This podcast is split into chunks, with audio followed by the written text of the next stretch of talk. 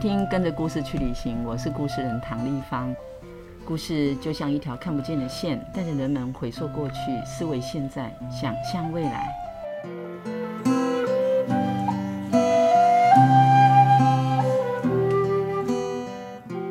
跟着故事去旅行这个 podcast 节目制作呢，是为了云林故事人协会进驻了一百零二岁的云林故事馆。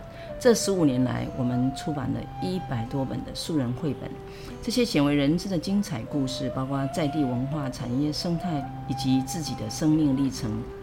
我们希望透过一本本的绘本，带你展开一趟趟的旅程，走入不同的场域，认识不同的朋友，听见不一样的声音。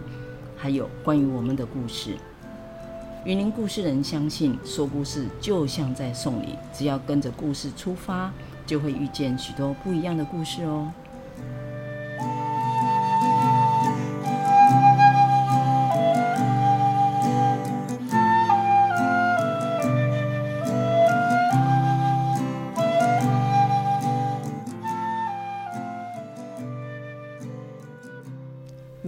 三四月间，清明节前后，平顶山头的居民正忙着整理迎蝶大道的植栽，因为有一场仪式即将要举行，是为了要召唤迎接老朋友紫斑蝶一年一次的到来。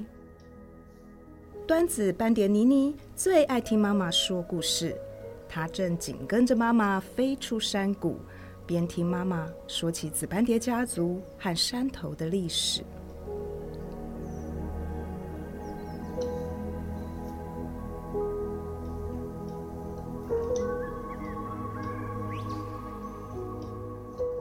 刚才听楚玉老师来说，这个紫斑蝶三四月的时候会来到我们云林的平顶，我相信听到的朋友们都会。想象说，哇，紫斑蝶是长得怎么样？那我们现在呢，要来跟大家介绍这一位创作的这一本，呃，《幸福飞过山头》的作者苏玉老师。苏玉老师呢，他是在云林县的成功国小任教。这个成功国小因为是小校，也曾经面临必须要被可能转型啊，或要关起来。我们云林县，呃。就有一个政策，希望能够优质转型。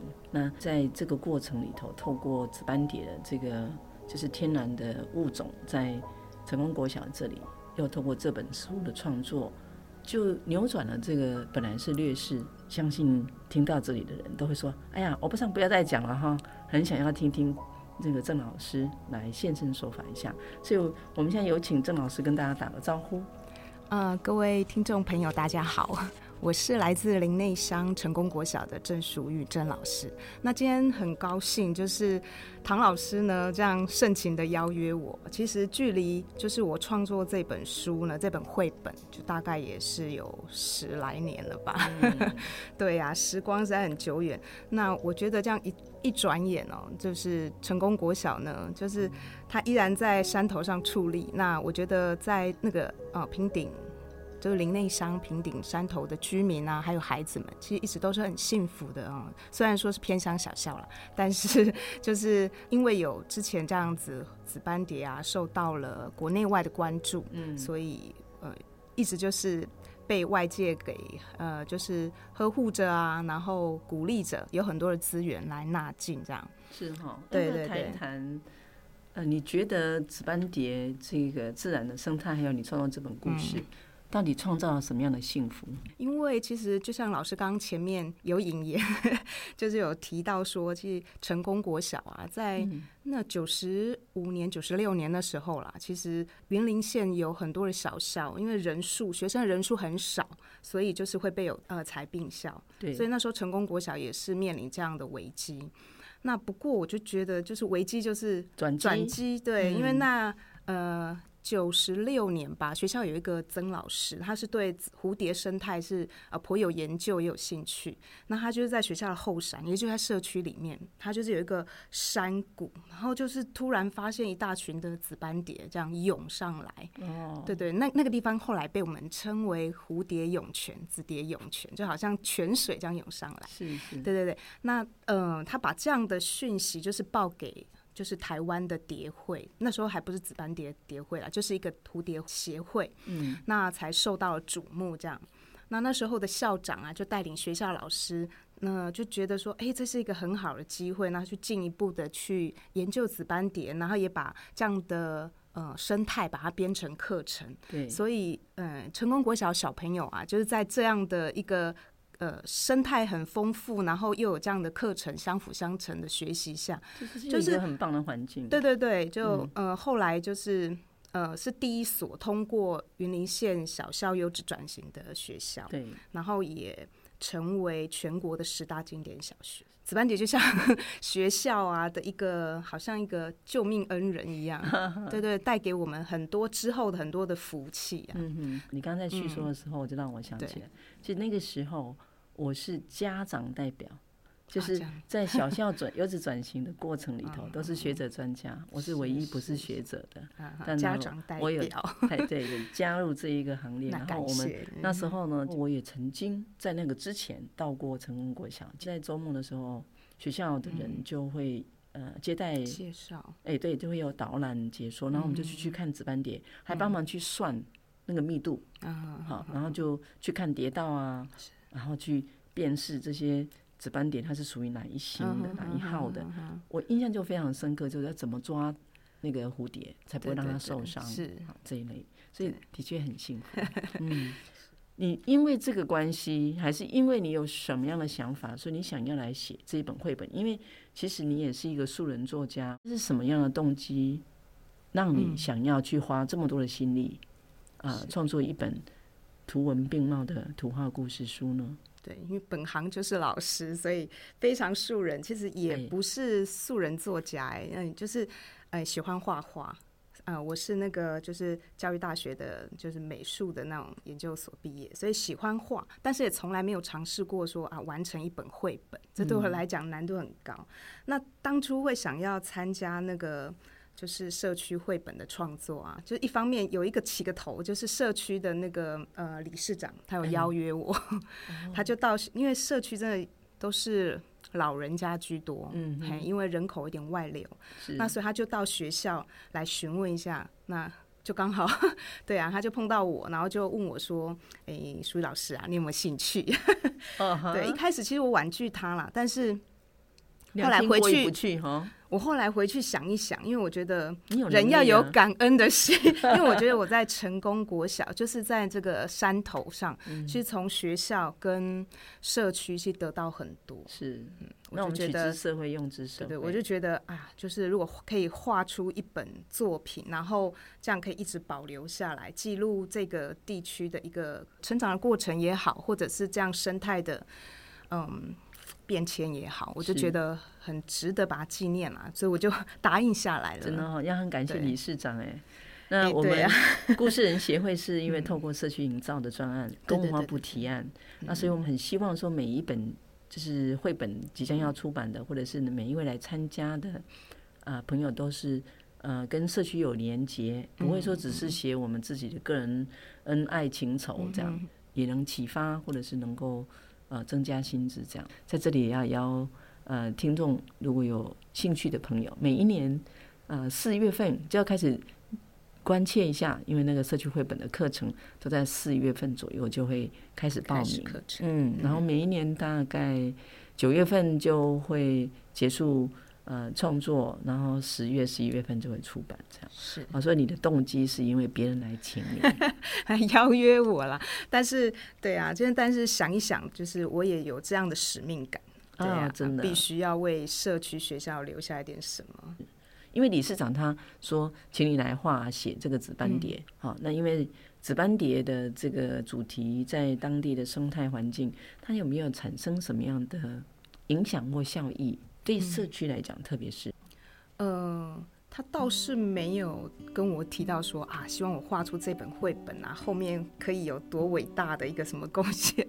对对对，但是我就对自己有一个期许啦，我希望我这个绘本画出来，也不是只是画很科普的那种呃蝴蝶生态习性这样，但我觉得这样很科普，然后可能就是会引起有兴趣的人比较少众。对，所以我就想说，我用那个就是一对紫斑蝶的母女啊，这样小蝴蝶小精灵这样的比较活泼的方式，把它带出这个社区这个山头的一点点的历史。OK，在平顶的山上啊，以前就真的是，它真的是有挖出一些遗址，啊、嗯，是大概三四千年前的遗址，有一些什么陶盖牛啊什么的，所以是山上真的以前有那种很远古的的。人群就是聚落居住在那里的啊。早些年是种笋子比较多，那后来我到成功服务啊，就是就听到山上的耆老就已经开始在种那个茶，是种茶茶园这样。嗯、那山上很兴盛的时期，可能茶厂制茶厂就三四十间，所以我在那个绘本里面有一个页面哦，就是我就把那些茶厂曾经的招牌。我就把它拼贴在那个页面上，就当做一个纪念。因为现在其实，在村子里面剩下大概两间制茶厂还在运作。那为什么会这样？就是可能一方面人口外流了，然后还有就是外国比较低价的茶叶，哈，就是进来我们台湾，那我们可能比那个低价的又比不上。然后再比那个人家那种高山茶，什么阿里山啊、骊山那种，我们也没办法跟人家竞争，所以就是慢慢有一点没落的感觉哦。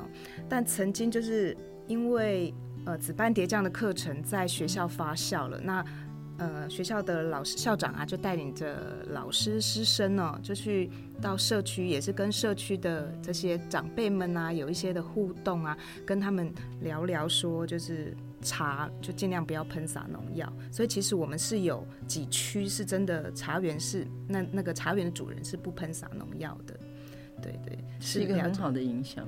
对，但是我不敢说全部都这样啊，因为还是有人是用原本就是惯行的农法在在进行。因为其实不是在于多少的人，嗯、而是有人，因为这是一件可遇不可求的。嗯，那如果嗯、呃、在这个过程。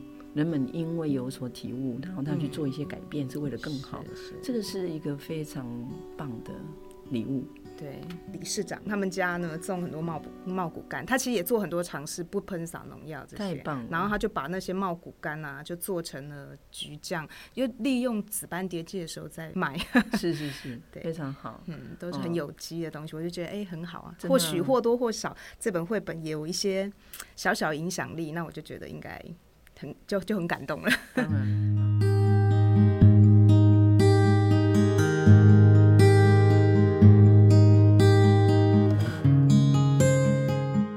紫斑蝶呢，就是它，我们都知道它会迁徙嘛，哈。那它一年的话，大概会有三次的迁徙。就是首先，它是为了过冬，因为冬天嘛，它必须要。呃，储存它的热量啊，就是所以它会从北部慢慢慢慢的往南部迁徙。那时间的话，大概是在十月到十二月这个期间。好，他们就从北部这样沿路这样慢慢的迁徙。那最远会到呃屏东大武大武山，或者是那个高雄的茂林那一块的山谷里面去做呃群聚的过冬。那他们选择呃。选择的山谷呢，大概就是要水源干净，然后蜜源充足啊，最好就是谷口要朝南，才不会有北风这样吹。大概有这样的条件，那他们就会群聚在那里。那有很多人说啊，我们去紫蝶幽谷啊，紫蝶山谷，它其实是没有一个固定的哪个山谷，反正只要是蝴蝶、紫斑蝶群聚在过冬的那个山谷，我们就会叫做紫蝶幽谷。那现在目前这样的呃群聚的山谷，其实越来数量越来越少了。大多是因为是人为的一些破坏。那接着就是春天，他们要北返，好北返，那大概会落在三月底四月初，也就是我们学校在办紫斑蝶季那个期间，好会第一次的迁徙，那就是一样从他们过冬的屏东啊高雄这边，然后往北一路经过我们云林彰化的大肚，好再一路迁徙到。苗栗、新竹，那最远到呃台北的也是有。那后来在蝶会志工他们做的蝶道的一个调查，好像发现东部也是有一条蝶道的。好，会到迁徙到花莲、太鲁阁那一带。对，那如果第一次没有跟上这个第一波，就是北返的紫斑蝶呢，在五六月还会有第二波。对，所以大概是这个样子。那会有一部分的蝴蝶，其实，在这样北返的过程当中，会会留在一些地方，像我们学校后山也是会有一些留蝶。所以我们学校校长就说啊，就是万一紫斑蝶季，那游客来我们学校看不到什么蝴蝶的时候，觉得很惋惜。呃，其实很很推荐你们，就是在七八月小朋友放暑假的时候，可以再到我们学校或者后山，那时候蝴蝶量非常多，校园里面就是有种植泽兰的地方。哦，可能都上百上千，呃，上千不敢了，可能上百只哦。对对对，都整个在飞。紫斑蝶它很喜欢吸的蜜源植物，它最喜欢应该就是泽兰吧。好，因为泽兰它就是有那种生物碱，就是公的紫斑蝶它吸食了之后，就有点像那种吸食毒品哎。我有时候蝴蝶不是很警觉性的昆虫嘛，我们在靠近它就会。飞飞走，对不对？他他很专心在吸食泽兰的时候，其实发现他，你如果小小心的靠近，有时候惊扰不了他，就表示跟他被他 keep 掉啊那样。嗯、对，他很喜欢吸食的是泽兰。那当然，其他的蜜源植物像马缨丹啊、嗯、这紫花长穗木啊这些，其实都蛮吸引他的。但是我我知道的是，最喜欢就是泽兰。那我们学校目前有两种的泽兰，高士佛泽兰跟田代氏泽兰。这样，他竟然喜欢泽兰到一个程度有危险了，他都还飞不了，哇，太厉害了！紫斑蝶它的生态，我觉得比较特别的是哦，它在它完全变态的四态的过程里面，黄金蛹算是蛮特别的，嗯，因为嗯。呃我没有看过那种蝴蝶的蛹，它是那种在中蛹期的时候，整个变成金属光泽，很美。对，我们校长啊，他常如果有一些活动，他会去摆摊嘛，他就会带着呃他饲养的蝴蝶啊，如果化成蛹，就会带到现场给游客们看，游客们都会觉得哇，好惊艳。对，都会觉得哇，这很这是假的吗？这样，因为这是真的一个金属。那为什么紫斑蝶的蛹啊，它会是幻化成这样子金色的这样子？那它其实是要警戒、警戒敌人的一种效用吧，就是因为敌人一靠近嘛，啊，因为有金属光泽，那天敌就会就是映照出他自己的样子，有时候是被自己吓跑，就不会去吃这个它的蛹，所以是有警戒的效用这样。那再来就是我们很着迷于它的幻紫色，因为它是不同的角度在光线的呃照射之下，它有时候会蓝色，有时候一点紫，有时候蓝紫色，然后。整片的那个前翅翅膀有紫色的地方，其实有时候是这一块变紫色，有时候是这一块，那就是因为它的翅膀上鳞粉哦，覆盖下有很多的孔洞，细小的孔洞。嗯，那有点像那种我们那个 CD 的背面了。是，对对对，阳光从不同角度照射，对，照射到那个那个洞，细小的孔洞，就很多不同角度的折射。嗯，然后就会，我们就称为是幻色，这样迷幻的那种紫色。对，那另外就是它还会假死、嗯、啊，这个我们很喜欢说小朋友啊，如果保护自己，哎，对对，他是保护自己。啊。我们小朋友小小解说员在跟游客介绍介绍完，我们都会让小朋友呢，让游客玩这一招，就是说，哎，你看他会，就是介绍完他的身体构造啊结构之后呢，哎，我就就会让小朋友说，哎，你要让游客呢伸出手，然后把那个蝴蝶放在游客的手上，就很惊讶，哎，这蝴蝶怎么？不动了，这样子哈，嗯、然后轻轻吹口气，哇，它又顺着气流又飞了，这样子，游客就会觉得很惊艳。为什么它会这样呢？它其实是会假死，因为它的天敌通常像鸟类啊或者蜥蜴这一种哦，它会去捕食活的昆虫。那蝴蝶、紫斑蝶很聪明，它可能觉得它自己假死哈，那天敌就不会去吃它了吧，嗯嗯 达到欺敌的效果，这样。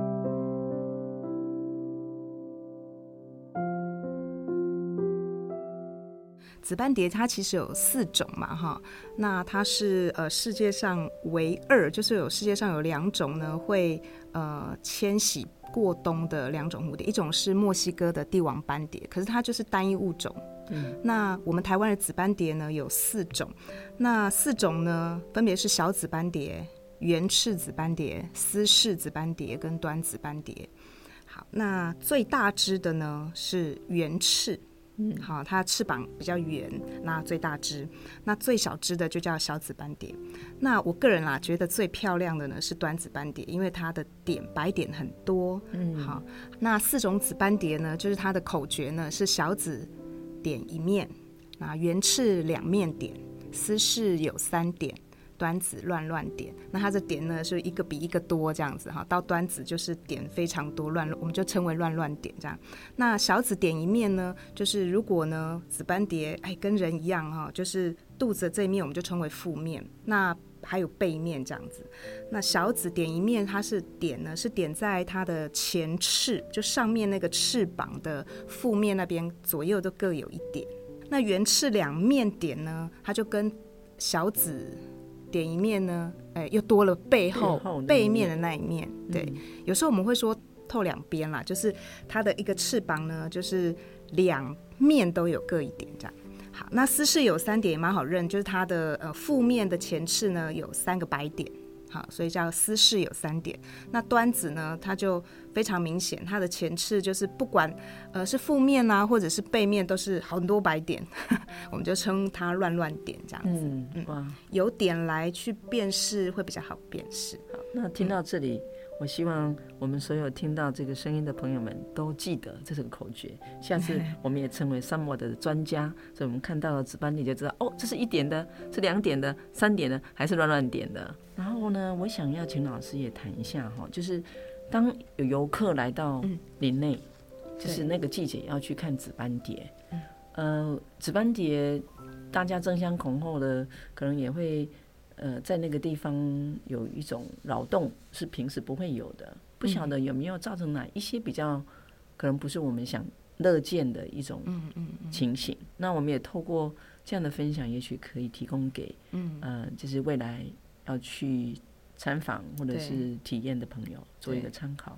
嗯，林内乡啊，他办理紫斑蝶季通常都是在三月底四月初那两三周。啊，很多游客呢，就是会啊，看到紫斑蝶季开办了，就会很开心的带着孩子们啊，就想说来体验生态。那有时候呢，有一些游客啊，他们比较不清楚，他们就会呃让孩子就是拿着那个普通我们在捞鱼啊，或捞什么蝌蚪的网子，也就是要在让他们在那边就是拍打蝴蝶啊，或抓蝴蝶。对，但其实。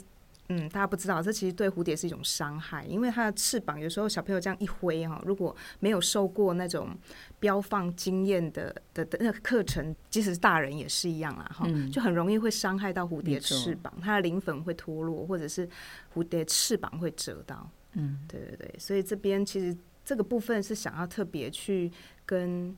很多大小朋友强调，就是千万不要呢，就是带着工具啊，想说啊，我把蝴蝶抓，对抓回去。但其实蝴蝶属于大自然的啦，嗯、就是我们到那个地方，我们去欣赏它，不管它是整个成群在天上飞，在迁徙也好，或者是在花园里面呃吸食花蜜，我觉得我们就是静静的了解它的呃习性生态。啊，因为如果要进一步近距离的观看呢，其实有蝶会，蝶会他们的义工，或者是我们学校的小朋友，他们会有标放的学习，嗯，所以他们会捉一些，对，知道怎么样用那个八字网来捕捉蝴蝶。是是是。那可能现场他们会近距离的拿蝴蝶给你们看。嗯，我们也需要一点故事。嗯，因为我觉得如果只是规定，他们也不一定忍得住，但是他。体会到说，哎，也是家人，嗯嗯嗯，或者是或把他当成一个老朋友了。他就是他每一年，对，好像一期一会，他就是每年大概就那个时间，叫清明蝶，对对，他清明节那一段时间会飞过。嗯，老人家都觉得这个紫斑蝶，因为他们他们以前不了解啊，好，社区的民众都觉得这个好像是很不祥的蝴蝶，你知道为什么？就是他们在清明节的那个期间飞，那因为它是迁徙的蝴蝶，所以都是飞很高。这样子飞过去，那你从我们在地面上这样仰头看，就看到黑压压一片，这样都觉得好像很不祥这样啊。因为那个紫斑蝶它漂亮的那一面，其实在它的那个背面的那个地方换紫色嘛，所以我们这样抬头看它，就都看到那个不美的咖啡色啊，那个黑黑的那。是，所以社区的居民啊。诶，在呃，就是学校开始进行紫斑蝶的课程，小朋友可能或多或少回去会跟家长说，嗯，然后这本绘本在社区去跟他们传递，回给我的回馈应该都是不错的啦。哦，那就很好。对啊，就是你刚刚在提到说，他们给大家有一种联想，不是挺好？那、嗯、我就会想到说，我去德国，嗯，有一次的旅行，呃，我们在那个附近的公园坐下来野餐，然后就有那种小小的粉蝶，有蝴蝶会来，嗯、就听到一个德国人就很兴奋的说：“哇，你知道吗？那个蝴蝶啊，就表示是你的祖先来跟你。”那个就是保护你，因为你旅行了这么远，他来跟你问候。哇，那我就觉得哇，有想象力哦，这个真的是差别太大了哦。这个不管是文化的差异呢，还是说我们对呃一般来讲，一般人对呃蝴蝶的联想是什么？那因为德国的这个经验。嗯，所以我前我去年去走一个古道，在屏东，嗯，走一个古道走了一整天哦，大概九个小时，走到快要天黑了，对，都累毙了，也没什么人，嗯，然后突然间就在转角处看到一群的蝴蝶，这样，好，本来就有听到什么山枪的声音啊，或者是有其他动物，都有点担心会不会有熊啊，哈什么，可是呢，看到蝴蝶以后就哇，因为。是种温暖的，有有，那我也觉得他真的就是在欢迎我们的，所以呃，也在这个地方跟大家分享，也许故事真的会改变我们。那我想，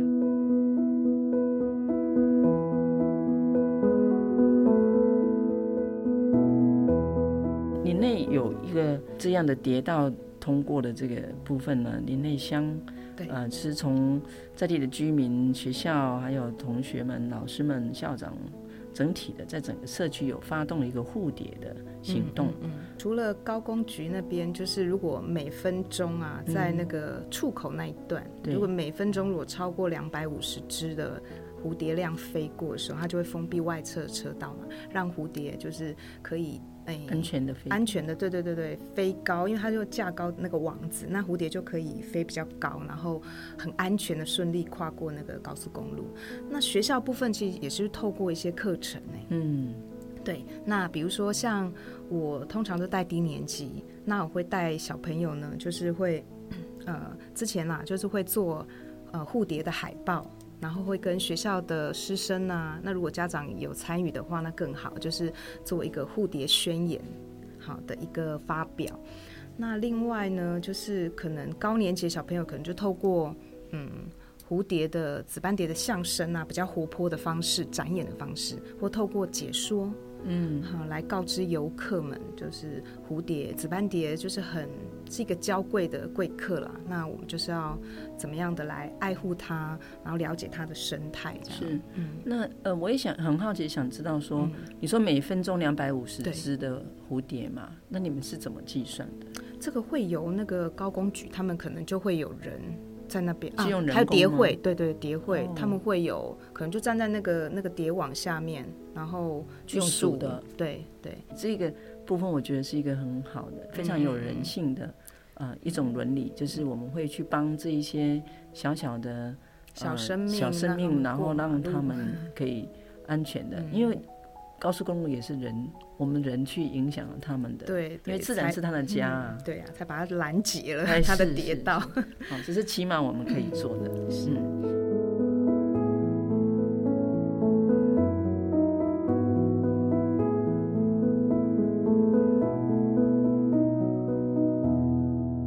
我可以感受，因为这本书你也有很多的收获。嗯，比如说你发现哦，原来在过去曾经这个地方也有一些遗址，好，那可以。真的也蛮具体的，可以去让大家有一种，就是对历史或者对具体的对这个生态有一种串联。嗯，好，所以你可不可以谈一下，你曾经面临面临过在创作这个故事的时候什么样的挑战？嗯，啊，或者是你有没有曾经在写创作这个故事的时候有一些考量，你必须要去考究啊，或者是什么？可不可以谈一谈你的创作？是，嗯，刚开始创作，因为一定是从故事开始发想，文字，对，这对我来讲，对你来说是蛮困难的。嗯、你有图像啊？你为什么不从 图像开始？呃，图我不太习惯写，就是直接画图，我就习惯就是有一个故事的一个起承转合。OK，所以你是属于文字型的，因为有一些人他是从画图像。对，他先有画面，然后他才写故事。嗯嗯嗯，对对啊，嗯，那时候想故事其实想蛮久的，但是就像我前面说的，我不希望说它只是一个很平铺直叙的在讲这个社区跟学校的一个一个进程，这样子不好读。哼哼，我就希望说他可以可爱一点，或者是活泼一点。那学校的小朋友他是可以，哎、欸，呃、欸，愿意去主动拿起这本绘本，嘎给他干那样自己读这样。嗯嗯啊，所以就是才想说我要用虚拟的角色。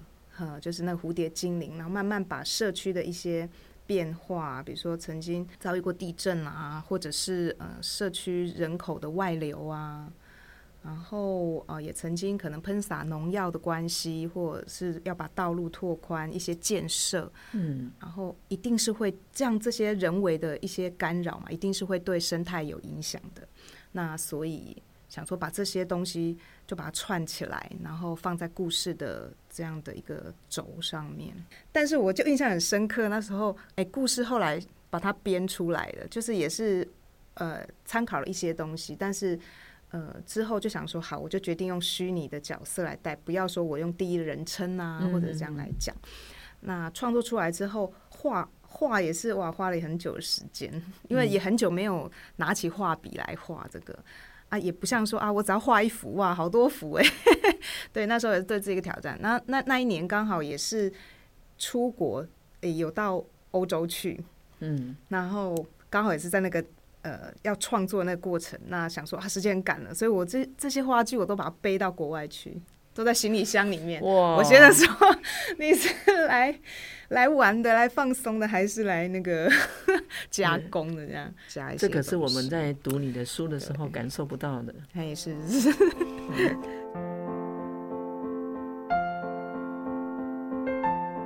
呃，你已经有透露稍早，就是说，你这个书里面有一些我们就是你的心机了哈。你 你把它做了一些小设小设计哈。对，那除了你那些招牌的这个那个茶行的这个部分以外，是不是有哪一些是我们如果自己看是看不出来，但对你来说，那个就是一个故事的铺陈，或者是他想要表达的？嗯嗯嗯，对，就是故事每个页面啊，我都想说让它有。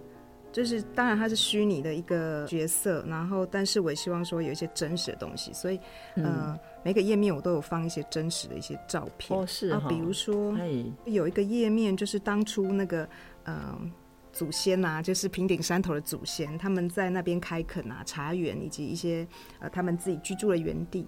那我上面就有贴一些我们山上这一些土嗯，对，还有一些老屋啦，它可能老的搞不好已经没有。没有人居住了，嗯，对，就是年轻人都到山下去，嗯，讨生活了嘛。是，那山山上的耆老又慢慢的凋零。有时候我们带小朋友去社区去捡垃圾，我们会有期末的那种呃社区打扫，好，就沿路捡垃圾上去，会带小朋友去看看这些土埆厝啊，老老房子，所以每一页都有一些是真实的。对对对，是吗？对对对，有一些像建筑啦，或者我刚刚说的一些。招牌茶厂的招牌，是是那就真的都是社区当中的一些嗯景致。眼尖的小朋友他们还会发现哦，我还有在页面上面有安插了一一只小昆虫，欸、不晓得有没有读者发现？嗯，每一个页面我都有安插一个除了蝴蝶之外的小昆虫。这个就是我们今天很想要借由你帮我们一起带路。嗯，老师也没发现啊，我都 放独角仙，因为就是。学校除了蝴蝶多啊，在大概六月五六月的时候，我独角仙也是到爆发。曾经有一两届，有一对兄弟，我对独角仙非常非常的着迷，嗯、也会去饲养啊，会去自己去翻书了解。对，所以那时候我创作这本绘本的时候，刚好是那两个孩子还在学校就读的时候。是，嗯嗯，我就想说，我就把独角仙安插进去。我还印象深刻的是，我们骑脚踏车到你们学校去。嗯，说故事的那个行程里头，好像也有同学他们会导览解说，是，然后他们就自己都有一盒一盒的锹形虫，啊，就会滔滔不绝的跟我们分享，还可以摸哦，他说你可以抓起来哦，是，所以你在这里面都有，有啊有啊，所以读者们如果当初是没有发现的，的对，眼尖没有呃没有没有眼尖发现，倒是可以再去回 回温一下，嗯、再去翻翻，就要记得来买一本《幸福飞过山头》，好好仔细的看一看。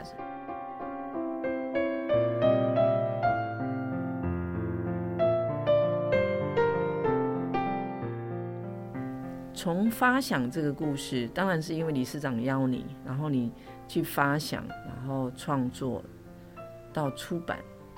后来你也讲了这个故事给孩子们听，也跟社区分享，跟、嗯、呃大家来说这个紫斑蝶的故事。嗯、这一路走来，对你来讲产生了什么样的影响，或者说它又对你来说是什么样的意义？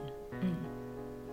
嗯我就是想要把一种就是人跟蝴蝶、人跟土地的这样一个互动的一个过程啊，把它留一个纪念，把它画下来啊。希望说能够阅读到这本书的，嗯，如果是山上的亲师生的话呢，希望说他们透过这本书啊，更能够知道说啊，有这样的使命感，因为紫斑蝶呢会每一年的来呃经过我们这个山头。然后更懂得爱护我们这山上的土地，这样子。那如果是不认识的呃读者的话呢，我也很感谢你们，就是去。翻阅这本书哦，那我希望你透就是透过这本书了解到，除了紫斑蝶生态之外呢，也可以从书中可以读到说，大自然我们要敬畏它，但是我觉得生命有时候它是不会照我们的想法去去走，就是它没有一个标准答案。像很多游客啊，他会到山上说啊，我要看紫斑蝶啊，达维哪里可以看得到？嗯，那有时候其实那个紫斑蝶季。很多时候都遇到下雨天，那其实游客上来，或者他挑一个下午的时间上来，因为蝴蝶都早上飞嘛。好，阳光起来，然后吹了一点风，它就大概十点就开始飞了。啊，有时候下午来看不，然后或者是下雨天来，也一定看不到蝴蝶，那他们都会很沮丧，然后甚至会有点抱怨。那还有的从大老远北部来，在这边其实也要跟听众们就是传达说，其实生命它都有它的自己一个一个步调一个节奏。那我们想要去去看它，但是有时候可能不见得是可以看得到的。对对对对对对对，就是希望说，就是能够去尊重生命，尊重物种，它本来就有一些可能不是我们要这么入侵式的去揭发，或者是去想拥有这样子。那未来呢？未来哦，未来其实我没有。没有预计，没有计划在做创作，但是其实我一直都有在，就是指导小朋友去创作那个环境教育的绘本，啊，教他们做手工绘本书、哦、书皮呀、啊、这样。那近几年就那个三 C 科技比较发展的嘛，那学校就是呃，生生有平板，对，那就会教他们运用科技呀、啊，一些可以剪辑影片的那种 App。嗯，好像我带低年级，低年级也可以哦，他们都可以做当一个紫蝶说书人。蝴蝶，他们大概呃三月吧，蝴蝶妈妈就会来学校，可能会产卵，那我们就会去去找。大部分都是小紫斑蝶比较多，蝴蝶妈妈很聪明，她会把幼虫哈，她的虫宝宝就是把那卵下在他们会去吃的食草植物上。对，那我们就会去那个那个植物去找啊，找到小朋友很开心，那我们就会把它拿来饲养这样。然后从它软啊，慢慢幼虫啊，从一龄虫这样慢慢变五龄虫啊，就躲起来那哈。然后再来就是化蛹啊，最后把它羽化放飞，就感觉像嫁女儿的的一种心情。嗯，而且你真的可以看到它整个生命周期这样。对，对，对，对啊，我就让小朋友这样慢慢的去记录，去有的时候用拍照，如果是。化蛹的过程，有机会刚好抓到那个那个 moment，就是他们用那个缩时摄影去把它拍下来啊，特别是它做成影片，对，哇，好哦！小朋友自己编故事配音这样。所以你这样做多少年了吗？也大概五六年了，是哈。对，因为那算是一个学校校本，就是紫斑蝶是我们的一个校本课程、校定课程。对，啊，那解说那个比较厉害的就交给高年级。是是，对对对。我今天听淑玉老师这样分享，觉得哇。我好像收到一份非常丰厚的礼，嗯，哪里哪里，真的很棒。就是不一定是要你继续持续的创作，但你已经就是可以带领更多的孩子，他们都能够在很自然的这种环境跟你的营造，就可以带他们去创作，他们就可以记录，他们也懂得怎么样去说故事。哇，这真的是太有意思了，也非常的谢谢玉山文教基金会，让我们有机会让你的书再版。嗯，这个非常感谢。对，这个计划 叫、嗯、呃爬一座故事山。嗯，那我们呢也在去年呃跟曾福老师呢有赢得了一个 Skoda 的这个啊保育黑熊的任务，嗯，然后就开车，我们会带着呃故事去旅行。那因为呃，紫斑蝶的故事跟黑熊，还有我们去年有出版一本叫《小可寻家记》，就是在生态的这个保育的部分，呃，我们就会做书群的概念，然后就带着故事会去继续走读。生态环境是我们责无旁贷的，那不是只有少数的人，是每一个的我们，不是因为我们说教，而是因为我们关心。嗯嗯。那因为我们呃有机会去听这些的故事，就像今天老师带我们去。更进一步的去认识之后，我们就会产生尊重生命的这样的一种素养，然后慢慢的我们就会行动，嗯，然后去改变，相信我们是可以让明天更好。嗯今天我们非常感谢竹玉老师呢，啊，专程的来到录音室跟我们一起啊说他这一本书，以及我们也很感谢姊妹电台啊提供我们一个安静的地方，可以把这个声音传送给大家。非常谢谢啊！所以如果你对这本书有什么样的呃想法，好，或者是你听了这 podcast 以后有些什么想要回馈给我们的，都啊很欢迎大家可以直接寄到云林故事人的 email。我们下一次的跟着故事去旅行，再见喽！各位听众，再见喽！谢谢你们。